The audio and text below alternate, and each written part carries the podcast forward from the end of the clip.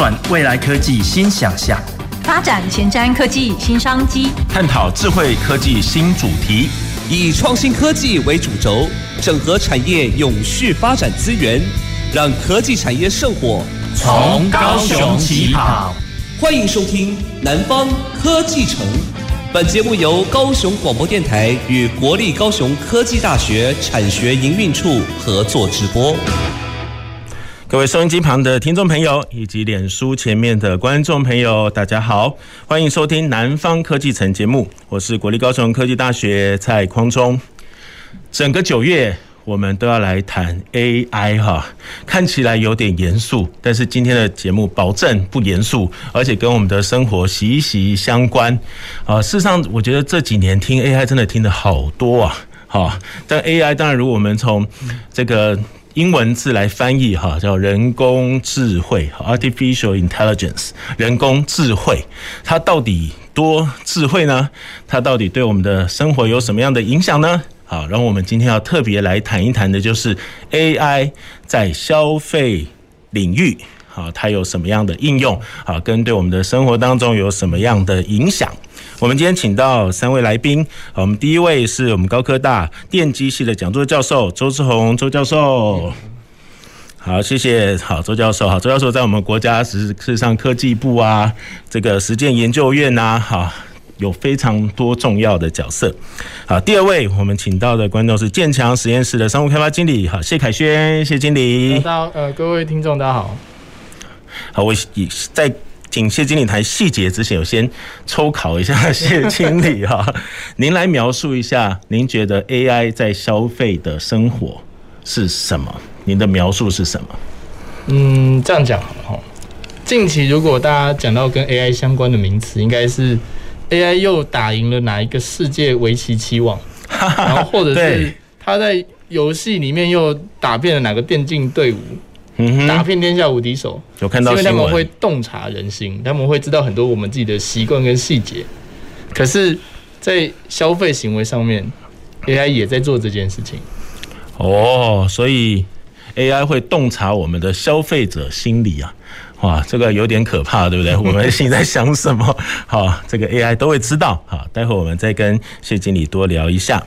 第三位来宾是艾卡拉，好，ShopPlus 的商这个。商店加专业经理和我们的林云奇林经理，大家好，我是 ShopPlus 专业经理云奇，Hello，好，也请云奇经理用很简短的您的话来说说看，AI 在消费意思是什么？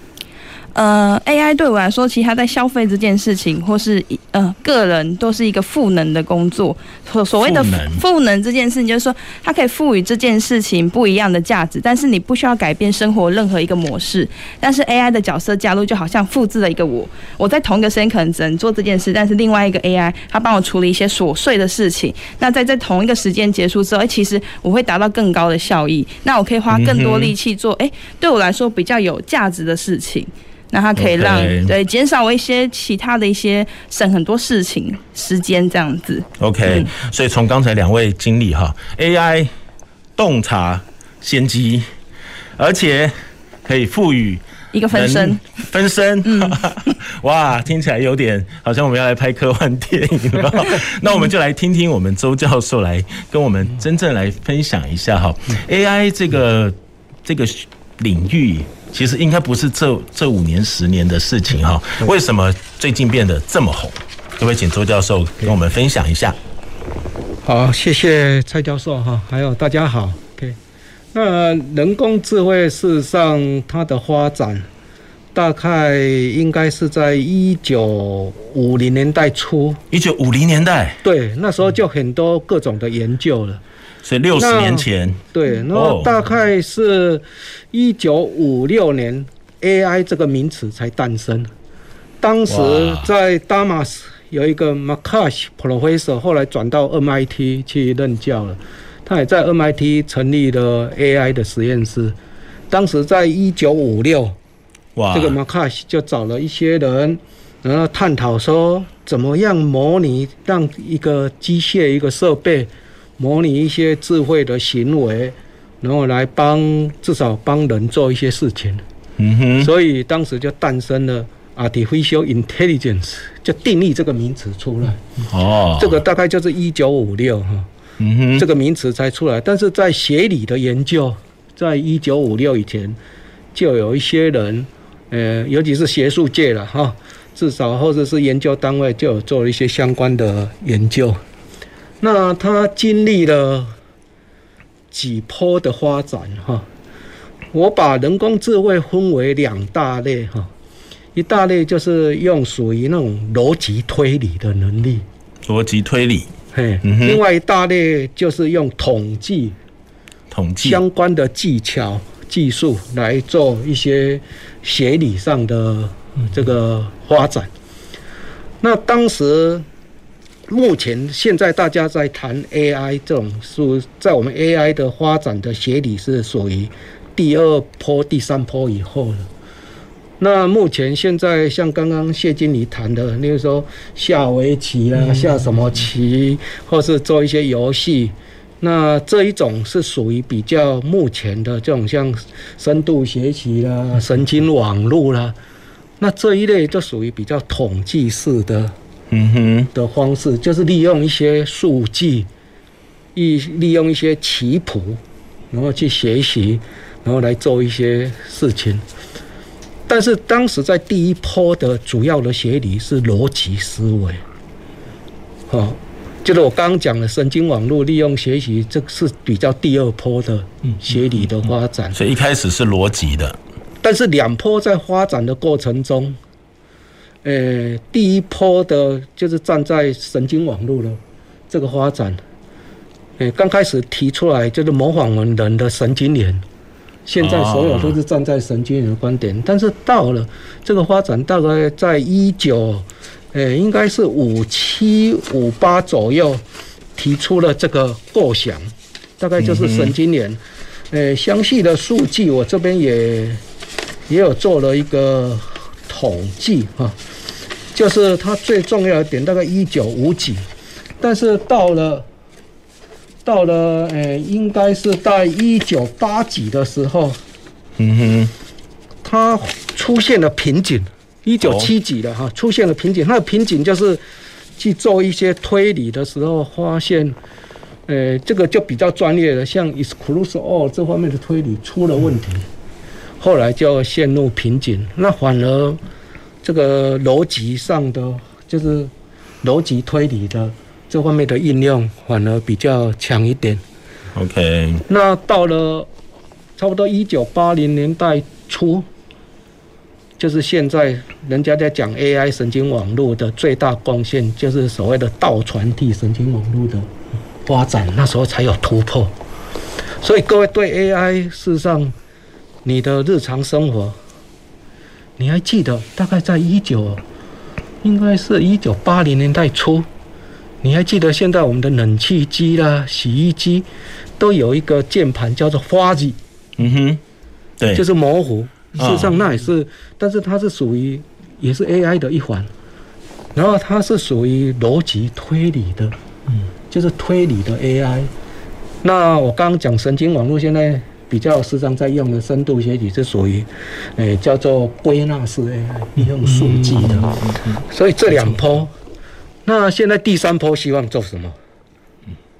就是现在 AI 做了一些事情，可能等一下两位会分享一些日常生活。那现在我们做了一些事情，例如说像医疗啦，或是包括一些像消费行为的判断。那现在我们很很想知道说，假设医疗很想判断说，他到底为什么你会判断说这个人是得什么病？嗯这个消费行为，他为什么会这样子？所以第三波慢慢的发展叫做 explainable AI，就是可解释性 AI，可解释性，要了解它的因果嗯嗯关系。所以这时候可能第一波的学理跟第二波的学理慢慢会统合起来，因为逻辑推理比较有因果关系。嗯哼，那现在我们谈的这个下棋啊，这个统计就是统计为主的。这些 AI 比较属于学习式的数据上的。嗯、我大概先分享到这边。是 OK，好，刚从周教授的分享发现 AI 好像还蛮深奥的。啊，但是 各位，我时常跟各位讲说，你不用担心。诶、欸，我我时常讲说，这种叫统计式的 AI，很多早期很多人都会了，他就是用了数据去得到一个关系式。在我们专业叫做建模，嗯、那各位早期很多人至少你会回归方程式吧？嗯嗯嗯。我们做实验的时候，对，理工科的学生应该都学过。对，或是做实验的时候，会有一些数据，然后你要找这两个数据之间的关系。嗯嗯哼。其实那已经是 AI 了，那也是 AI 了啊，是、嗯，那是最简单的这种统计式的，是处理方式。所以刚从周教授的谈话里面一看，其实 AI 哇，现在才知道，其实已经有六大概六十年的历史了，它从一九五六年，对，好，所以还蛮久的，真的不是我们最近才才讲到的，好，好像忽然之间红起来哈，其实它是一个很长久的累积。那刚刚从周教授谈话里面也可以看到，以前这个神经元，好像我们想要去模拟人的。神经去去思维，好，然后因为人工智慧嘛，所以希望从用机器来理解人，好，然后可以用人的神经网络去做一些决定。但刚刚周教授也讲了，碰到一些瓶颈，然后来有统计型的，到现在是可以呃这个可解释的，好，是有因果关系的哈。但这个这个里面的这个细节哈，当然刚刚周教授讲了好几个专有名词，我也都不懂了哈，但是。不用担心，好，我们今天的节目呢，我们要来谈一谈消费哈，这些难的事情就交给我们待会两位经理，他们的公司就帮我们处理掉 这些很多复杂的 AI 的程序，让我们消费的行为有很大的改变。好，我们来先呃请教一下，好，我们谢凯轩谢经理啊，可以跟我们聊一聊哈，呃，在建强实验室哦，这个名称听起来也很酷哈，好像要做什么伟大的实验。好，在你们的实验室里面做了哪些事情？好，可以帮助我们的消费有很大的改变。嗯嗯嗯。好，这边呃，稍微跟大家介绍一下哈。就建想实验室其实本质上是一个，我们是 LINE 哦这个官方账号的技术合作伙伴。好，那跟 LINE 合作。对对对对。哎，所以我们有 LINE 的都其实都跟你们有关，对不对？对啊，就是你其实我们都不知道啦。企业想要用商业版的账号。跟一般的使用者沟通，就会去使用官方账号这样的技术。嗯，然后我们提，我们等于是在这个技术的后面又提供了，呃，就是我们遍布各个领域产业嘛，比如说零售啊、电商啊，然后线上线下的通路啊，然后整合就是金融业之类的。那我们客户的属性在台湾其实就蛮多、蛮多属、蛮多类型这样子。好，那当然我们在这边呢，我们自己是呃蛮专注在，我们希望可以提供企业。做决策的建议，也提供做决策的建议，对对，也提供使用者得到更有用的讯息。使用者，比如说我们民众，对民一般民众，怎么样让我们得到更有用的讯息？哦，可不可以举一些例子让我们知道？嗯，这样讲好了哈。呃，现在比较常见的事情，应该是，其实光是任何一个呃用户哦吼，你收到的讯息，或者是看到的广告版面内容，其实现在大概都已经是在大数据底下运算以后的结果了。会依照你曾经去过的地方、看过的网页、买过的东西，然后推荐给你。你去那一个网站，或者是打开那个 LINE，收到的讯息是不一样的。甚至可以做到，你收到这个讯息是下午三点，是因为你是一个很常在礼拜二下午三点开启讯息的人。所以你才在那个时间收到，好，把把这个要沟通的内容精准的传递到使用者的身上。那这件事情的目的是为了什么呢？我们刚刚前面讲到洞察，就是呃消费者的一些心理嘛，对不对？嗯哼。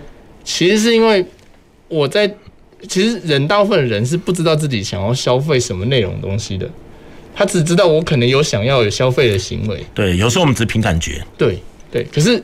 你有发现，其实你是默潜移默化的在被推荐合适的东西，你就被烧到了，然后就卡就刷下去了啊！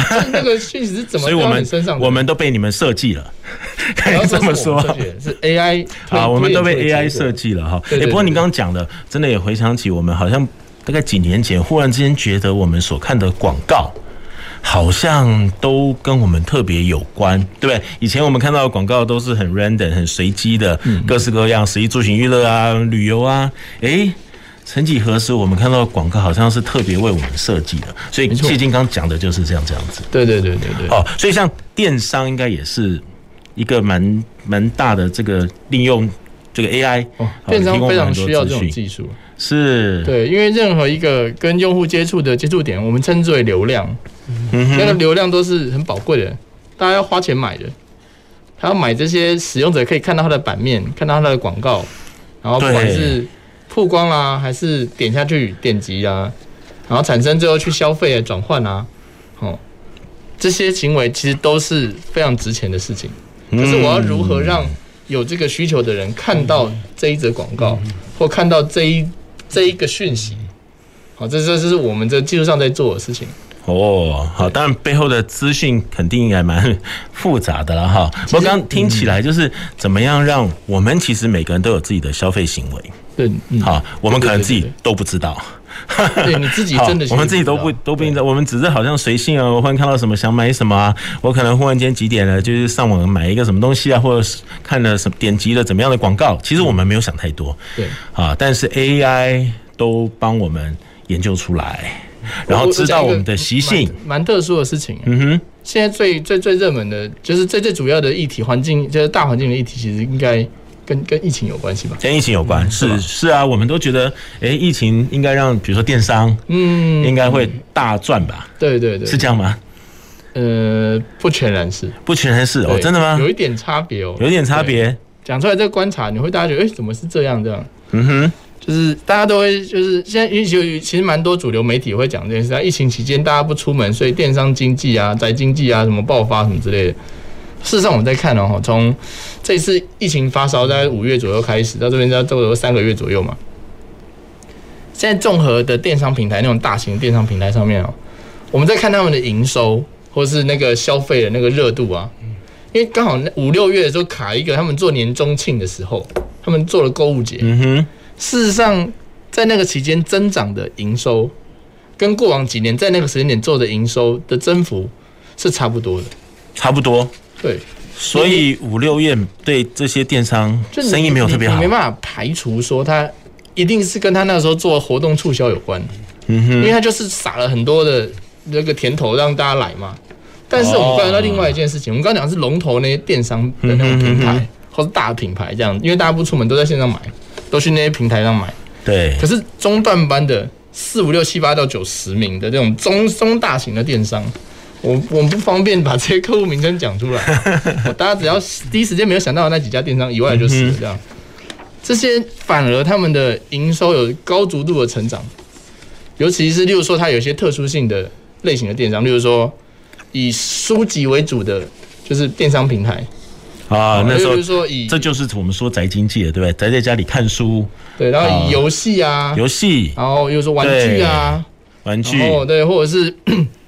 它的产业类型本身哦，它的那个平台的本身特殊性就是跟某一个产品类相类类型比较相关的，嗯哼，所以就有很明显的增长。但大型综合拼单上平台的销售的状况是普普通通的哦。可是末段班哦，末段班的。也不能讲谁是末段班了，对对对对对，末段班的的电商平台的流量就被吸光了。对，所以在这个时候，我们从测建议上面来看是，如果你觉得你在这个领域里面是前三名的电商，你要趁疫情的时间重新分布你的战略版图。我们给企业的建议是，现在这个时间点，如果你是这个角色，你广告都砸就对了，想办法把更多使用者吸到自己使用者平台上面来，成为一个你最常来的常客。所以我们也给企业建议，那我们也让他给消费者购物的建议。是，哇！我刚听到我们凯旋经理这样讲，就知道其实我们感觉只是凭感觉做的很多事情都被分析了。嗯，对。然后这些资讯被分析之后呢，好，就就像这个建强实验室好这样子的呃单位去分析之后呢，就会给呃这个买方卖方都更有效、更有这个更能够符合需求的资讯，可以这么说吗？嗯，因为现在大家的注意时间都很宝贵了。是，对，我们不想看一堆我根本不想看的广告。对对对对对。哦，所以刚刚讲到说，尤其像电商，我觉得这分析很有趣，因为从之前的好多的分析里面啊，甚至有一些天下杂志啊什么都会讲，这个疫情造成产业很大的转移、很大的变动，我们都直觉就想到说啊，电商哦赚翻了，对不对？我们在家里都。在电脑上面点一点点一点，哎，我们就买了什么东西？那刚才从谢经理的分析当中发现，哈，因为有 AI 可以有更精准的分析，不是只是我们想象，哎，应该是这样，啊，可以有更精准的，啊，这个前几名大的，啊，这些电商，啊，他们。其实差不了多少，因为他们在那时候本来就办促销，所以好像就像一次促销罢了。但是对于一些啊比较后面一点的，或者是专业的，好，刚刚提到书籍啊、游戏啊，哎，这个就因着疫情，好，就改变很大。好，可见 AI 真的对我们的消费行为真的可以有好多好多的分析哦。好，那接着我也想请我们艾卡拉哈，我们林经理来谈一下哈，在你们公司怎么样把 AI 运用到消费行为上面？呃，我这边是艾卡拉底下有一个 Shopplus 商店家的这个软体。那像刚刚建强实验室讲的，比较是透过大数据去协助企业端或品牌端怎样找到更精准的，比如说客群消费者。嗯、那我们这边的话，呃，Shopplus 商店家它其实是帮助个人或是微型商家，因为他可能没有呃这样的一个资源去了解这些。比如说大数据，但是他可能开要开始要起步，他想要开始卖他的东西，可是他可能觉得说，哎，商品要上到电商，或是自己开一个官网，其实对他来说门槛很高，特别是现在很多商家他原本是习惯实体的销售，一时疫情之下要让他马上转型做线上销销售这件事情，其实对他们说是有很大的抗拒，或者说他会有一些。就是啊，我再去网络上卖怎么卖？我明明在面对客人很会讲，但是到脸书或是说，哎，到比如说发其他电商平台，他有点没办法去感觉那个温度。那其实 Shopplus 商店家就是他一个帮助，其实每一个人都有脸书，那每一个商家其实。多多少少他都有粉丝团，那其实我们 Shopplus 商店家就是跟商家粉丝团做一个连接，那它就是有一点像是你一个小小的行销团队，就是像是我现在啊，假设现在直播当下，我可能最近中秋节，我想要卖月饼，那我就跟大家说，哎，想要蛋黄酥吗？然后好好介绍它，然后可能下面留言说，哎，我想要蛋黄酥一个，那透过我们系统，它会判读这个 AI 的语义，它哎知道它是有意愿购买，所以在这个同时，其实呃消费者就会从他的 message 收到一个订单讯息，就是，呃，比如刚刚我讲的是蛋黄酥一盒，他就会收到蛋黄酥一盒订单。那这时候我们的这个 Shopplus 商店家，他其实订单给他之后，嗯、呃，对于消费者，他只要在私讯这边 message 去，哎，点选，因为我们这次是跟全家合作物流跟金流，所以他在 message 这边就可以选说，哎，我要到全家的哪一个店家取货，然后货到付款。所以商家他只要专心的在线上，就像我现在看的镜头，哎，我在介绍这东西，我不用担心。说，哎，我要请他到哦我的官网啊，或到我的哪一个电商平台去买东西，他不需要多一层的转换出去，他在我这个消费当下。就是即消费者看到当下，消费者就可以买，而且消费者当下就可以收到订单。那这样的状态其实就会很像我去菜市场想要买这件衣服，我跟老板说我买这件衣服，但是菜市场现在疫情，我可能没有办法去实体了。那他其实只是把载具变成是在一个脸书直播的状态，它不太像说，哎，我把东西放在电商，我可能得到资讯都是最后的，比如说哦订单是谁买。可是我没有办法实际去接触到消费者。那透过我们这样的 AI 的软体，它就会帮你说，诶，在买的时候有帮你自动生成订单。那其实像是我们 AI 也可以帮你在后台这边，比如说，诶，你的商品的库存，它事先就是先帮你先把库存都设定好，所以你在卖当下就专心卖，你也不用担心说，哦，会超卖啊什么的。那后面其实 AI 就帮你把物流跟金流串接出来，所以你在呃卖的当下，其实订单就自动生成。那消费者他很无感的当下，他就是可以诶在私讯上完成所有的订购行为。那商家真的只要做一件事情，就是诶我把货包一包，透过后台订单确认 OK，然后我们的 AI 自动帮他生成自动的那个呃订购明细，然后像是类似呃寄送的那个宅配单也自动生成，他也不需要说诶我还要像以往可能哦我贴文 Google 表单去。计算，然后再去作业，它其实全部都把它串接起来。那商家很轻松的，他就是透过这方式，直接就是我有一个手机，有网路，开直播就可以卖东西。那这样子其实让这些个人跟微型商家有这样软体之后，慢慢也许他们越来越需要更多的诶消费者资讯的时候，就可以像是建强实验室这边就可以 support 他们更多的一些消费行为的资讯这样子。那对，听起来好像。Shopplus 就像你的小助手一样，它就是比较是你的行销业务。你其实平常可能要有一个帮你管订单的人，或是要一个帮你就是跟消费者沟通他订购行为，然后还有一个出货的人、包装的人，可能你可能要两三个人。但是透过 Shopplus 这样的一个后台，它其实你就只要这个后台跟老板，你就不需要再有额外的这些人，或者说，哎，你顶多就是你跟一个助手就可以完成这个消费，整个就是从。买嗯订单下来到出货都完成，嗯、对，那就是还蛮对，就是帮很多忙，对对，方便很多。好，这就让我想起一开始林经理所讲的，我问他什么叫 AI 啊？他提到一个词叫赋能，嗯，对不对？对，就是因着 AI 可以让我们的能力扩增。好，那那些扩增的不一定是要靠我们真的自己好像去念很多书啊，收很多信，可以借由 AI 好帮。嗯我们本来做的事情，好，再把它可以做得更好，还有更多的面向哈，所以就刚刚呃，我们林经理直接讲的就非常非常清楚哈，听起来，尤其是对于这些微型的小型的啊这些商店，或者我只是做呃这个蛋黄酥，想要自己来卖，我就可以在脸书上面哈，然后去行销，诶。我自己录，好像有点像我们自己录电电视购物了，对不对？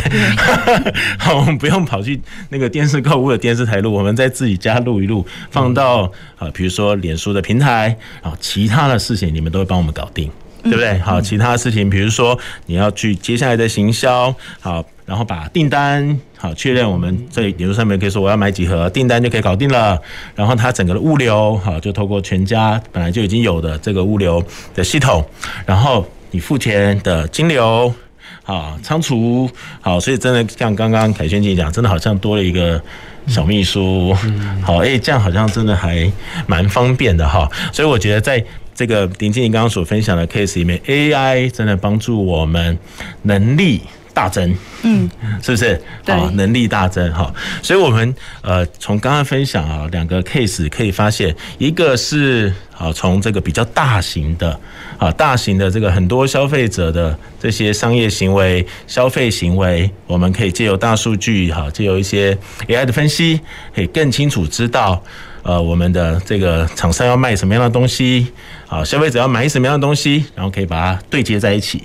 然后刚刚林经理要特别分享的是，怎么样可以让我们的小型的啊这些。啊，这个卖家好，也可以减轻很多的负担，好，然后最后我们就可以卖到我们需要的这个消费者的手中，好，所以看起来 AI 真的在我们的生活当中帮了好多忙啊，哈，像刚周教授一开始讲了好多复杂的 AI，事实上在这些消费行为里面，我们消费者应该都有感觉得到，好，复杂的交给他们，对不对？但我相信我们都可以感觉到我们的消费行为被改变了，好，我们要先休息一下，我们待会再进行我们下半段节目的访问。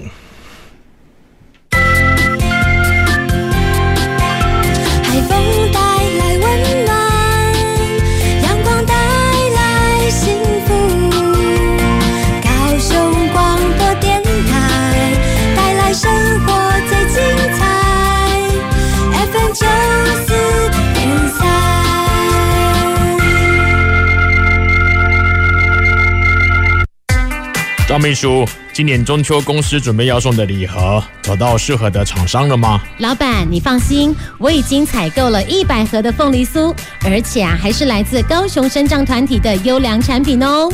哦，送礼还能做公益，不错不错。欢迎公司行号机关团体多多支持身障朋友精心制作的优质商品。如欲订购社会福利团体礼品，可洽各身障团体。也可至社会局网站查询各团体产品贩售资讯。高雄广播电台与您一起让爱赞出去，幸福送进来。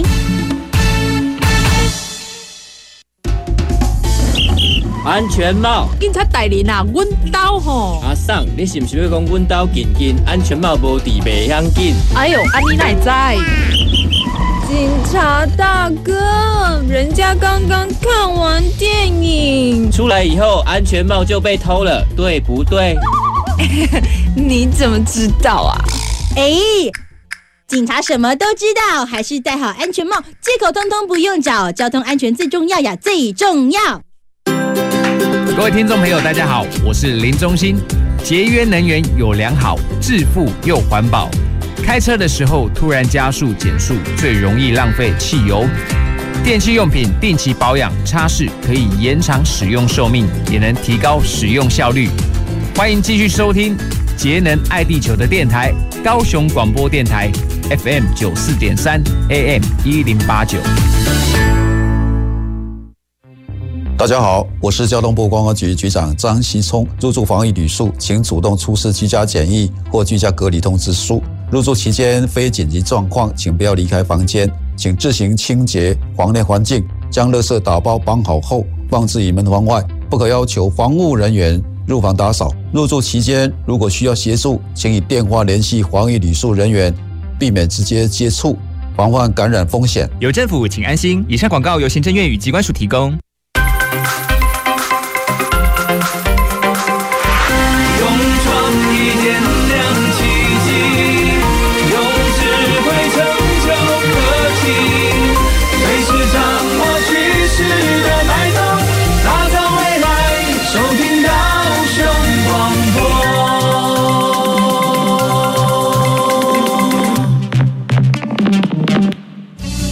前瞻的，未来的，您现在所收听的是提供您最多科技产业新知的南方科技城。各位收音机旁的听众朋友，以及脸书前面的观众朋友，大家好，欢迎回到我们南方科技城节目，我是蔡匡忠。我们在今天的节目里面聊了一个看起来很复杂。但是又跟我们的生活息息相关的主题哈，就是我们 AI 在我们消费领域好相关的应用哈。刚从周教授的在分享里面才知道，AI 其实是一九五六年内。民国四十五年，对，没错，就定义啊。哦，那个时候就有 AI 这个名词，好了，啊，甚至更早之前就开始相关的研究，好，所以真的还蛮久的。那经过这个五六十年呢，好，一直发展，一直发展，一直发展，好，到现在在我们的生活当中，好，就有非常多好跟我们息息相关的应用了。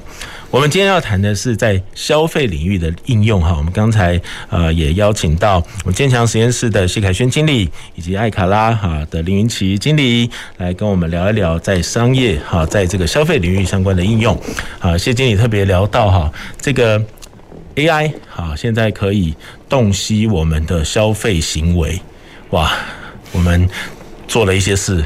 他都知道，买了什么东西，啊，点了什么广告，诶，啊，现在 AI 都知道，然后可以把我们这些呃行为啊、心理啊，好，因为因着大数据和 AI 的技术，好，可以把它统整分析，最后给这个产品端哈的。这个应用好，让他们可以知道怎么样可以更符合我们的需要，好，所以我们就会感觉到我们所看到的广告，哎，现在都是针对我们的，对不对？好，不像以前会看很多无关的广告，现在的广告都是针对我们的需要，这个都是有人在幕后设计的，就是 AI 设计的哈，所以改变了我们很多消费行为。那另外云奇经理也特别聊到哈，有他们设计了一个平台，让。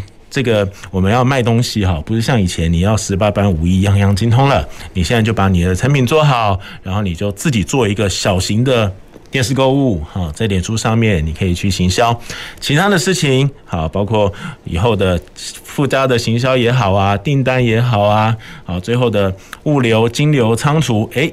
都会有一个系统帮你做好，好，所以 AI 也会帮助我们在这些微型、小型的电商，好，微型、小型的这些这个商家，或者是我们只只是想卖一个凤梨酥，我们都可以实现，我们也都可以成为一个这个电商，哈，这个刚刚讲到的 AI 有很多这项这些的应用，哈，我们其实都很好奇，那下一步会是什么样子啊？我们现在被 AI 了解的这么透彻，我们现在能力被增加了。那下一步会是什么呢？我们是不是也可以再请我们林经理聊一聊哈？从爱卡拉或是相关啊这些微型企业的行销整合这些等等，下一步会是什么？呃，在下一步来说，其实现在我们推出这软体是让，就是微型商家他开始，比如说特别疫情之下，他不用担心说他需要有很大的一个成本，可能特别去盖一个就是像。呃，官网这样子，它就是现在在脸书，因为我们希望说，让所有商家觉得社群它就是可以成为他自己的电商。怎么叫社群成为自己的电商？当今天商家他有他的粉丝团，他就是好好的经营之下，他透过他的粉丝团，就是固定一些时间，好好的跟他的消费的沟通。比如说，我今天是一个老饼店，像我们八月底就是有一个九十年的老饼店，那之前他们就是因为疫情，他们在台东。客人没有办法到那边去买东西，那他们其实是很焦虑，在面对这件事情。那我们也知道这个状况之下，跟他聊了很多，但是他们担心说，诶，我要透过直播卖东西，感觉就要抛头露脸，那感觉就会觉得好像有点。没有像原本，哎，我店就是讲求是老老字号嘛，有点一个品质在。但是我们跟他讲说，其实你原本只是在店面销售方式，你只是把你的战场转到脸书，你一样，比如说你一家店可能只能十个人，已经是极限，十个人挤到小店家买东西。但你今天转战到脸书线上的时候，其实是可以更多人。像我们跟他沟通，他觉得哎要尝试。那在短短一个小时之内，他其实在同时上线高峰有到将近六。十位，他只是一个两千人的粉丝。那其实有六十位，那其实对他来说他是有吓到，他觉得说，哎，没想到一个小时内居然可以有六十个人观看我在介绍我们，因为接那时候讲的是中秋档期，所以他们就是哎想把他们的凤梨酥啊、蛋黄酥啊，或是月饼做推出，然后去介绍，而且很特别是，他请他们做饼的老师傅一起上到直播台，就是脸书的直播台，他不用特别去购物平台，他就在自己家的店里，对啊，自己就可以做，对，就可以做这件事。那我们就只是跟他说，哎，透过我们。软体去辅助他，他在讲商品介绍时候，哎，客人在下面打凤梨酥、蛋黄酥，就会有订单，他就不用担心说还要人在旁边计算。那那这部分他们就很放心的来做这件事，尝试了之后，在那一个晚上一个小时，大概也有三十多笔的订单。哇，每一对对对，就是对你讲的故事让我想到。前一阵很红的那个《我的婆婆怎么那么可爱》，如果他要拍续集，可能可以考虑一下不同的行销方式哈。对，就是 我觉得在疫情之后跟 AI 的加入，大家其实不害怕卖东西，那只是说原本实体店你是被动的等待客人来，但是透过 AI 的方式推你，变成你要主动去个人接触，那没有时间，没有地域性的限制，所以做生意非常的，只要你敢主动出击，其实这件事就变得非常容易，而且门槛很低，也不用太大的成本就可以做这件事情。啊，哎，您刚刚讲到一个观念，我觉得真的改变我们消费形态啊，就是真的被 AI 改变，就是化被动为主动，对对，对不对？以前不管你是再老的店，你是这个口碑再好，你就是把你店开在那边，好，大家就来你这边买。那以前的确有很多成功的案例，对不对？有些店就是要去排队的，好。但是疫情 一发生之后，我们不能到现场去了，哇，好，这些店怎么办？而且我知道之前还有一个新闻是。某一家饼店很有名，就忽然间一解封，大家都去排队，还要劳动警察去把他们 赶走。好，但是因着 AI 的技术，我们可以化被动为主动，主动好，或者疫情不方便开店了，诶，我们可以透过这个平台哈，就可以让很多的消费者还是可以来买东西哈。不过那还是不是可以请您聊一下？那未来呢？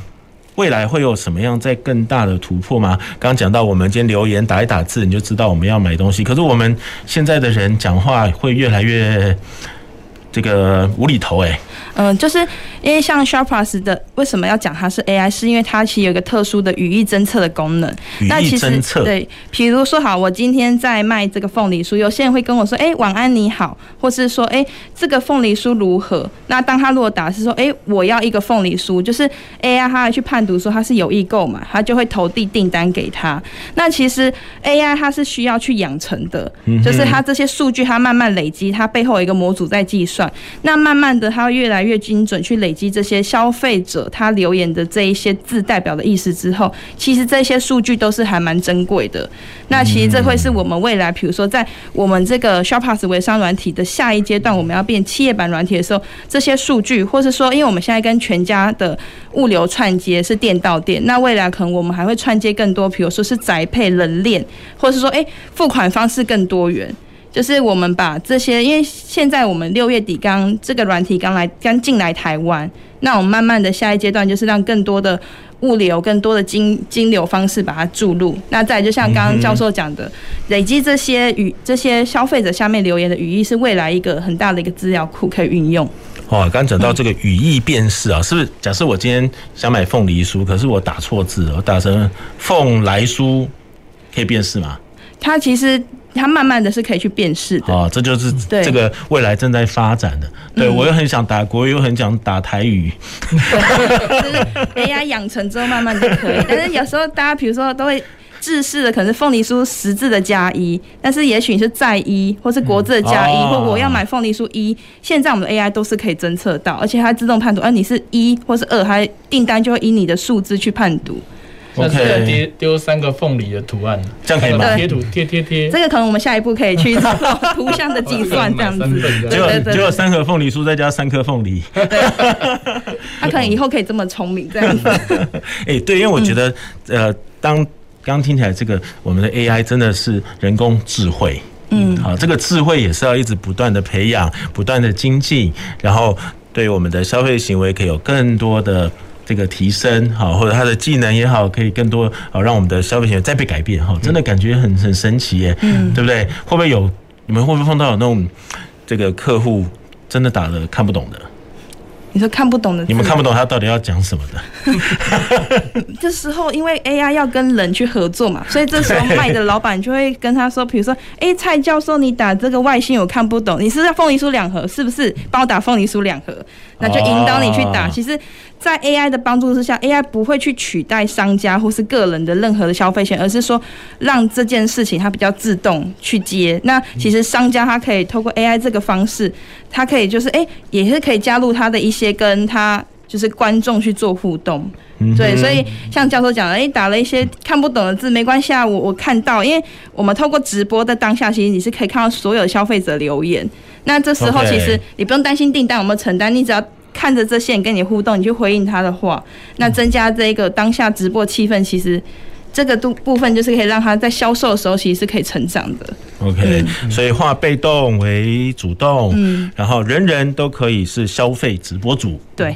好，经由我们这种 AI 的协助啊，哎、欸，所以我以后我们自己想卖点什么东西，我们也可以考虑一下，可以使用看看，对不对？好，我们只要把产品做好，好，然后把当然这个卫生各方面也是要注意，好，然后我们就自己录一个电视购物，最后订单什么什么，你们都会帮我们搞定，好，嗯、最后我们也可以知道我们可以呃这个东西可以卖多少，仓储怎么样，好，哎、欸，真的还蛮有智慧的耶。好，那接着我想请教一下谢经理哈，在刚刚讲到去判别我们人的这个消费心理、消费行为，好，未来有没有什么样呃新的进展？嗯，我我想到哦，就是我研究所的时候，我跟我老老师在写，有一次在写那个就专题，那我念的是行销相关的行销。那那时候我们其实我们就定调了一件事情，就是我们认为行销的本质是侦测潮流。然后创造需求和行销最终要产生的是消费行为嘛？侦测潮流，嗯，然后创造创造需求，对。可是最后产生消费行为是因为使用者有需要，所以它产生的消费行为吗？不，其实可能是因为那个潮流而产生出来的。但是谁去侦测那个潮流？这个角色就是我觉得，在我认知，我觉得它就是 AI 了。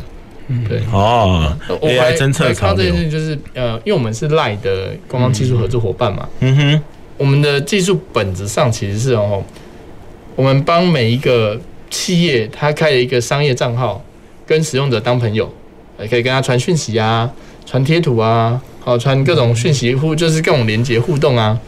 的同时呢，哈，我们追踪到了他的每一个好友有没有看这个讯，有没有开信，有没有点。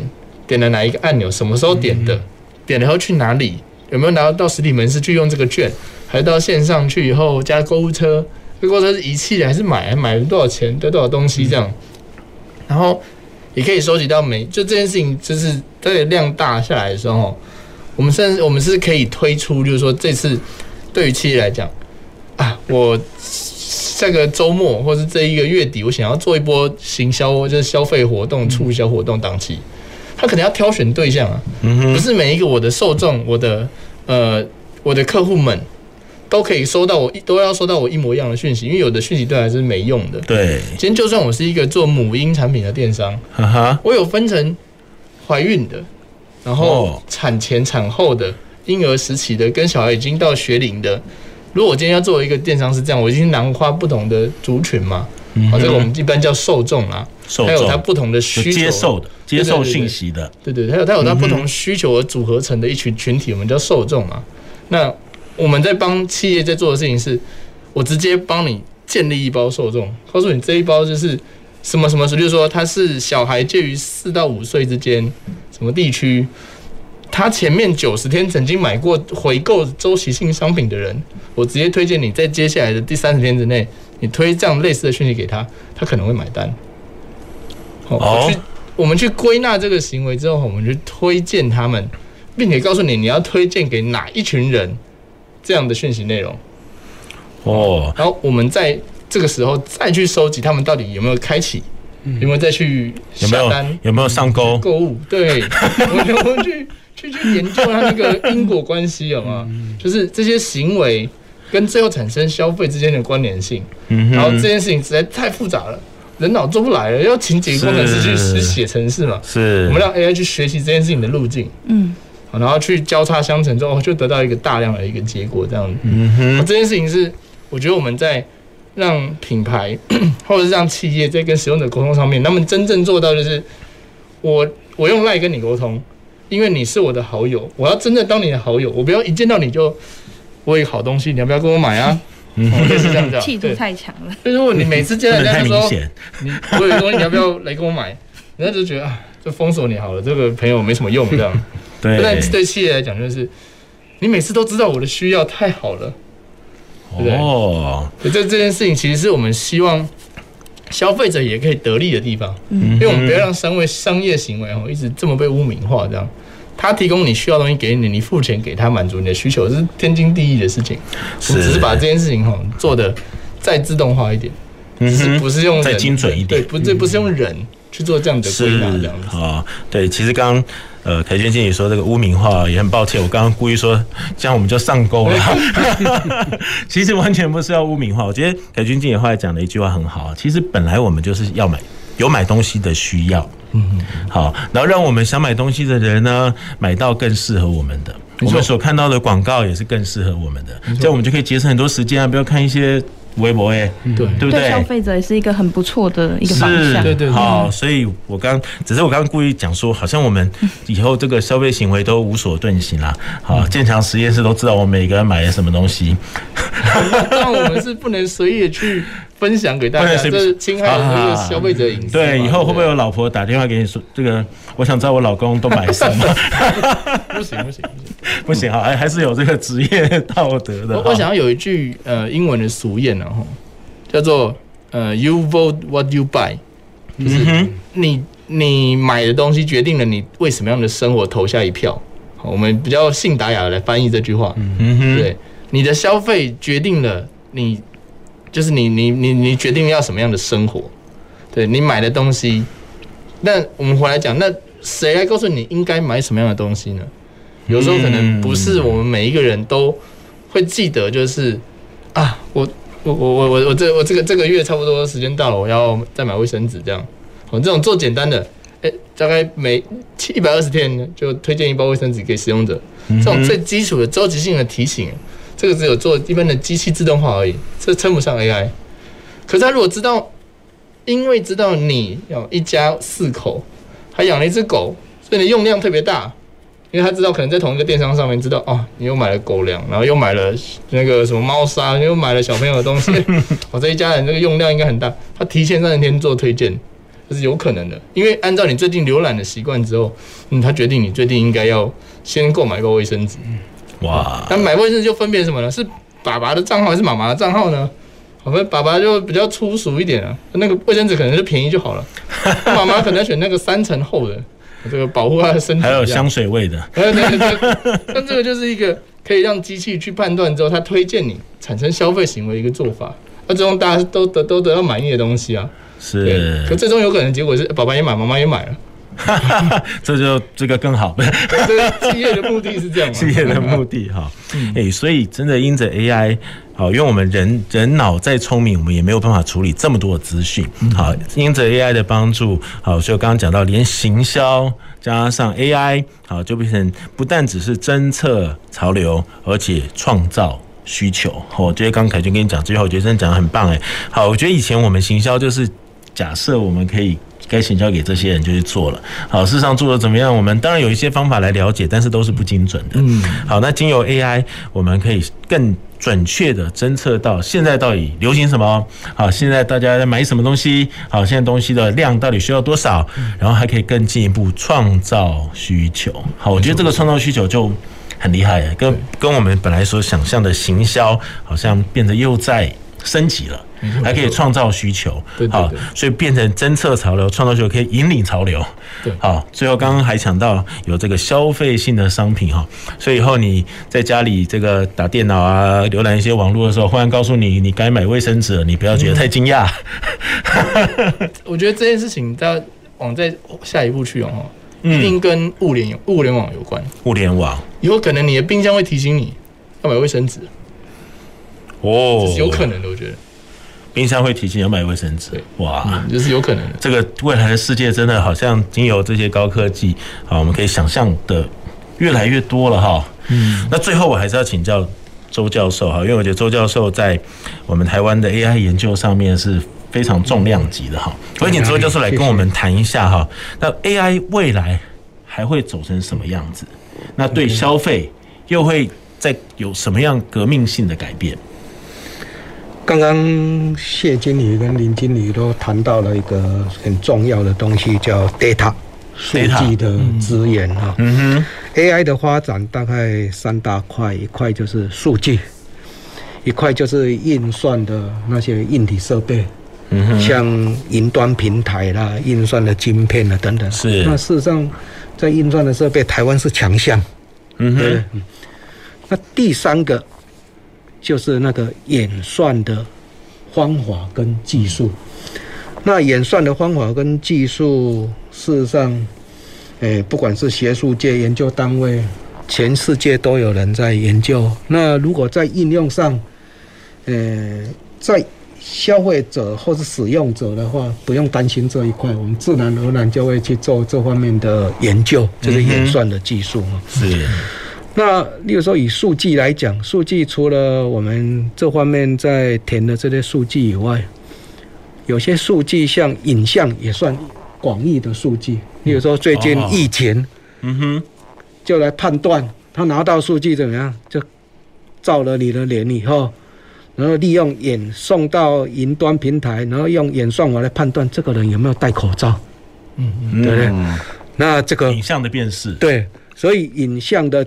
也算一种 data，广义的 data。OK，那未来的发展哈，事实上 AI 的未来发展，一个就是刚两位经理也都提到，有一些数据，我们人类的行为有时候对这种数据有一种很不确定性。举一个例子，比如说，呃，你喜不喜欢这个凤梨酥？我们可能会讲还好，差不多。啊，那你想这个凤梨酥要买多少？我想买一些，不会讲一个两个这么明确。对，所以对这个数据的不确定性的处理的技术，我们在演算法方面，这是我们在从事这方面在做的。这是第一个数据的不确定性。第二个，决策的可靠性。比如说一件事情。你做这种决策的判断，比如说判断说这个人要买或者这个人不买，你不要同样的消费行为，结果判断的话天天差地别，对，就是就让我对这种 AI 的这种判断开始失掉信心，所以就是决策的可靠性，就是在发展上。那第三个就是我刚刚一直强调的，最后我们希望不止因果关系，知道。为什么？比如说，你告诉我说，哎，这个人要买凤梨酥。哦。你从这些数据只是告诉我结果有因嘛？数据，然后结果因果果就要买凤梨酥。但是，当老板的很想知道说，哎，你为什么判断说这个人要要买？嗯，那这个人要买多一点，然后买少一点，是这个至少我要可解释这个嗯关系。所以我个人的这个就是个人的，就是我自己的想法，将来 AI 整个在应用上，一个就是处理一些不确定的数据，第二个就是你 AI 判断决策的可靠性，那我觉得这个可信任了。第三个，我想了解为什么你给我这个结果就是可解释性。大致上的发展是用从这上面，那这个也符合我们日常生活的需求哈。对，OK 哈，哇。啊，虽然周教授讲了这三点不确定性，哈，提高这个决策的可靠性，甚至把因果，好，可以更多的这个可以阐述出来，哈，这个讲起来很简单，其实我觉得这技术都很 复杂，就交给周教授，我们做研究的人来做，但是你们使用者把你们的需求给我们就好，是哈，所以未来经由刚刚讲到这些。数据哈，还有我们运算的这些硬体啊，运算的软软体啊，好这些的发展，再加上刚刚周教授讲到，我们有慢慢这个需求，因着这个消费行为，我们也会慢慢有更明确的需求，我们就可以透过刚才所说未来的发展，让我们对于消费者的心理还可以再更细致、更了解。哦，其实我在讲的时候，我都觉得鸡皮疙瘩起来。以后 我们自己都不知道的 AI 都知道哈。像甚至有些发展，像这个镜头。他可以判断说，啊，这个学生到底有没有用心在哇 在听，无所遁形。对，或者说判断 你跟消费者在互动的时候，他可以看你的情绪反应，决定说这个人会不会买。哦，哇，所以以后以后那个。在跟这个客户互动的时候，不是只是填凤梨酥了，你可能要看他凤梨酥打字的速度啊，他的表情啊，你看你是不是开始追加，他其实想买更多，在犹豫啊。哇 哇，哎，其实我觉得今天的节目真的非常非常的有趣哈。AI 是一个啊六十年的科技。好，看起来很复杂，它其实里面的技术真的也很复杂，一直在进步，一直在进步，好，一直在发展。但是在我们生活当中，像我们刚刚讲聊到好多消费行为，其实又跟我们的生活息息相关。我想 AI 就是这么有趣，而且我相信 AI 的发展哈，会让我们整个人的生活在改变，一再一再的有革命性的改变。好，所以今天非常谢谢我们三位来宾今天跟我们的分享。好，那别忘了我们九月整个月都是来谈 AI 哈，下个礼拜二。好，因为是中秋节，所以我没有办法跟大家在空中相会。但是下下礼拜哈，这个两周后的周二呢，我们也欢迎大家啊，这是在收听南方科技城节目，我们会继续分享 AI 在其他方面的应用。所以，我们今天节目就要进行到这里了。也谢谢我们所有听众跟观众朋友的收听跟收看。前瞻的科技的未来的南方科技城，两周后的周二同一时间，我们空中再会。拜拜，谢谢。南方科技城节目由高雄广播电台与国立高雄科技大学产学营运处合作直播，感谢您的收听。